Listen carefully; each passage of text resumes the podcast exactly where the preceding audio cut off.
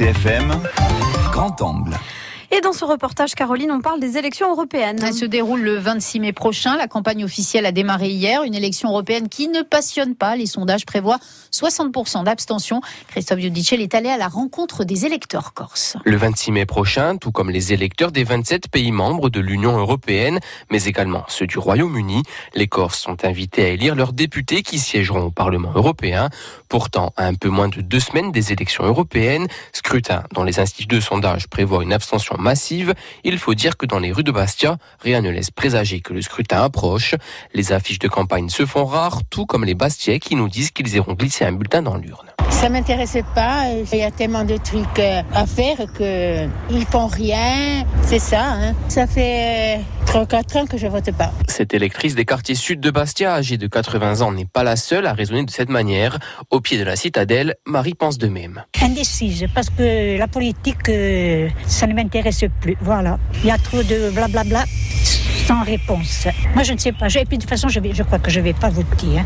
Pour Émile, au contraire, les élections européennes sont importantes. Selon lui, voter le 26 mai, c'est le meilleur moyen de se faire entendre face à une Europe qui, pour lui, est celle de l'argent.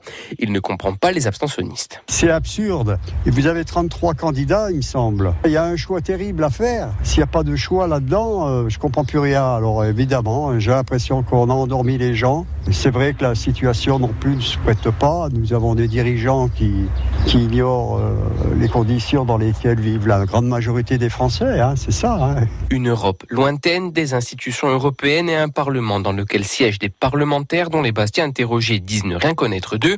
Dans ce contexte et surtout une élection dans laquelle s'affrontent 33 listes nationales, Santou, qui n'ira pas voter non plus, se sent un peu rebuté par ce scrutin. On est loin. D'ici, on ne peut pas juger ce qui va se passer ailleurs. Dans ce café du centre-ville de Bastia où se regroupent de nombreux jeunes adultes, l'élection européenne semble également, comme pour ses amis, bien lointaine pour cette jeune électrice. Ben, je compte pas voter parce que je me sens pas concernée. Parce que je trouve qu'on est très loin de l'Europe et que déjà on s'occupe pas très bien de la France. Donc l'Europe, euh, ça passe après. En fait, en ce qui concerne l'Union européenne, les Bastiens interrogés ne savent pas trop quoi en penser et sont surtout très partagés à son sujet. L'Europe, elle est bien dans un sens, elle est mal dans l'autre. Ça évite la guerre, mais le reste, il n'y a pas grand-chose.